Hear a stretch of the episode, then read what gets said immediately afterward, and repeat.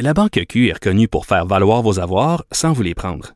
Mais quand vous pensez à votre premier compte bancaire, tu sais, dans le temps à l'école, vous faisiez vos dépôts avec vos scènes dans la petite enveloppe. Hmm, C'était bien beau.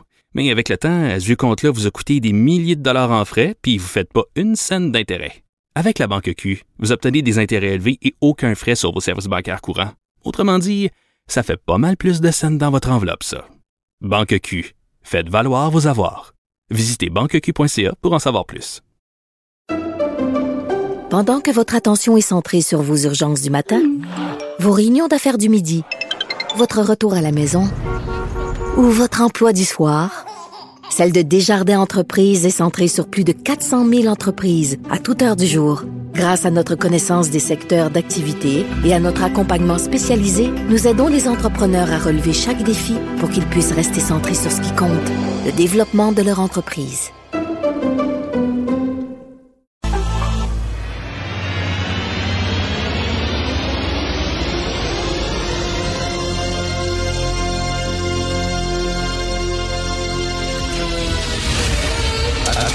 Attention, cette émission est laissée à la discrétion de l'auditeur. Les propos et les opinions tenues lors des deux prochaines heures peuvent choquer. Peuvent choquer. Oreilles sensibles s'abstenir. Richard Martineau. Martino. Un animateur pas comme les autres. Richard Martineau. Cube Radio. Bonjour, bon jeudi. Merci d'écouter Cube Radio. Alors, d'autres fusillades hier. Hein? Je pense que maintenant, c'est à Verdun, sur la rue de l'Église à Verdun ou sur la rue Galt. Bref, euh, ça fait même plus la manchette en même temps. En même temps, c'est, ça fait partie de notre culture. Et euh, j'en parlais hier à Félix Séguin. Je disais, est-ce que tu es optimiste? Est-ce que tu penses qu'on va pouvoir renverser la tendance? Et il me dit non. Je suis absolument pessimiste parce que c'est une culture. C'est une culture et effectivement, pour arrêter cette culture-là, je le dis tout le temps, c'est comme si vous voulez aller dans le milieu du fleuve Saint-Laurent, mettre les bras en croix et arrêter le courant. Euh, on est maintenant rendu comme toutes les autres grandes villes en Amérique du Nord, à Toronto, à Chicago, à New York, euh, euh, Baltimore, Los Angeles, etc., avec euh, des problèmes de criminalité endémique et de fusillade et d'armes à feu. Et je ne pense pas que ça va s'arrêter. Il faut mettre plus de policiers dans les rues. Or, les corps de police ont de la difficulté à recruter. Hein, vous le savez, ont de la difficulté à recruter des gens. Et il faudrait avoir davantage ben, des peines beaucoup plus sévères et au contraire, on va à contre-courant parce qu'au fédéral, on veut abolir les peines minimales pour les crimes causés avec des armes à feu, ce qui va totalement à contre-courant. Donc, euh, je pense qu'il va falloir, on va vivre avec cette criminalité-là, comme on est en train de vivre hein, avec la, la guerre en Ukraine. On va en parler un peu plus tard. Ça fait longtemps dans l'émission qu'on n'a pas parlé de la guerre en Ukraine. Ça fait quoi, 105 jours, 106 jours, plus de trois mois. Et ça fait partie de notre quotidien. Il y a une grosse guerre euh, en, Europe. Il y a un pays qui a attaqué sauvagement euh, un autre pays euh, qui veut totalement le détruire, qui est en train de raser ses principales villes. Et puis ça fait partie maintenant. On n'ouvre plus le bulletin d'information avec ça. On ne fait plus les premières pages des journaux avec ça. Il y a une guerre et puis euh, life goes on, comme on dit. La CAQ devrait changer de nom. C'est ce que je pense. La CAQ devrait changer de nom parce que ce n'est plus une coalition. Coalition Avenir Québec. C'était censé être une coalition de fédéralistes, aussi de souverainistes. Mais là, non, c'est plus ça. Là. La CAQ est un parti fédéraliste. C'est tout. Comme le Parti libéral, ce n'est plus une coalition, ce n'est plus une grande tente. Parce que les fédéralistes qui rentrent à la CAQ peuvent euh, parler de leurs principes, peuvent défendre leurs principes librement.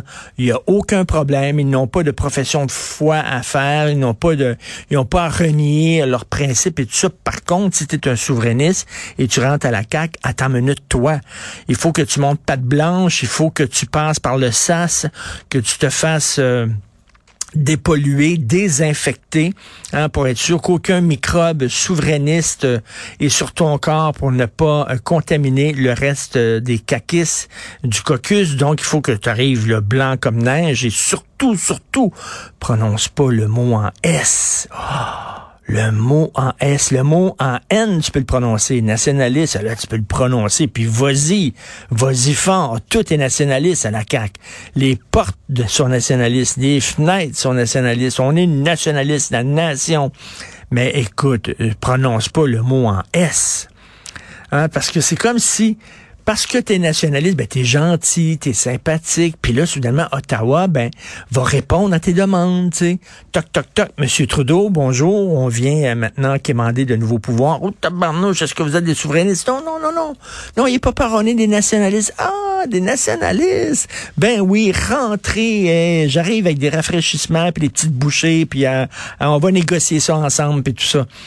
Je pense que François Legault, quel, serait le problème à ce que des souverainistes disent, regarde, c'est plus le véhicule maintenant le PQ, on croit que c'est plus le véhicule, on pense que c'est la CAQ qui le véhicule maintenant pour faire avancer nos idées, puis on pense que la CAQ va démontrer en faisant des demandes répétées à Ottawa, en se faisant claquer la porte dans la face que la souveraineté ben, est une option. Bon, quel serait le problème à ce que des souverainistes convaincus qu'ils le disent, oui, je suis souverainiste, mais bon, je prends le virage de la CAQ et euh, j'accepte le beau risque de la CAQ. on verra, on verra ce qui va arriver.